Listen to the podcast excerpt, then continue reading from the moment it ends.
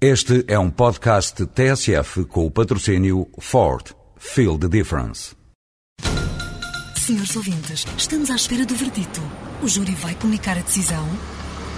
Já está. A decisão foi tomada. O Ford S-Max foi considerado o carro do ano de 2007. Ford S-Max. Sinta a diferença.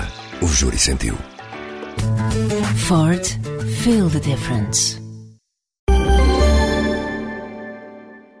Acabados os votos pios das mensagens natalícias do Primeiro-Ministro, Presidente da República, Cardeal Patriarca e os votos de boas festas entre os cidadãos comuns, logo fomos confrontados com o aumento dos preços bem acima da taxa de inflação. Primeiro foi o anúncio para preparar a opinião pública. Pão mais 20%, transporte 7%, eletricidade 6%. E agora a sua paulatina efetivação como se fosse inevitável rotina.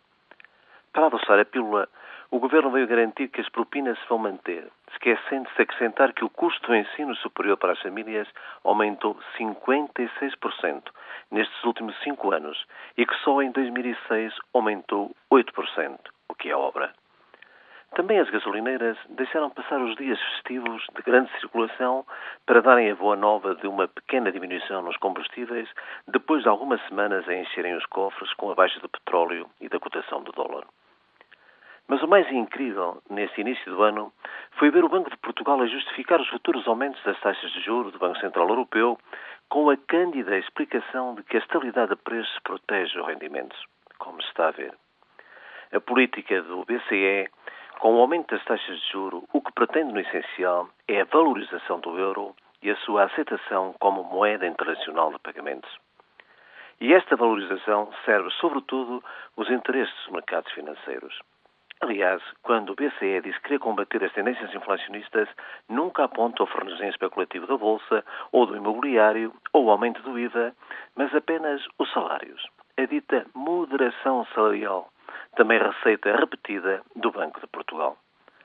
O aumento das taxas de juro e a apreciação do euro atinge sobretudo as economias mais débeis, e em particular a portuguesa, no seu endividamento externo, nas suas exportações, na sua incipiente retoma.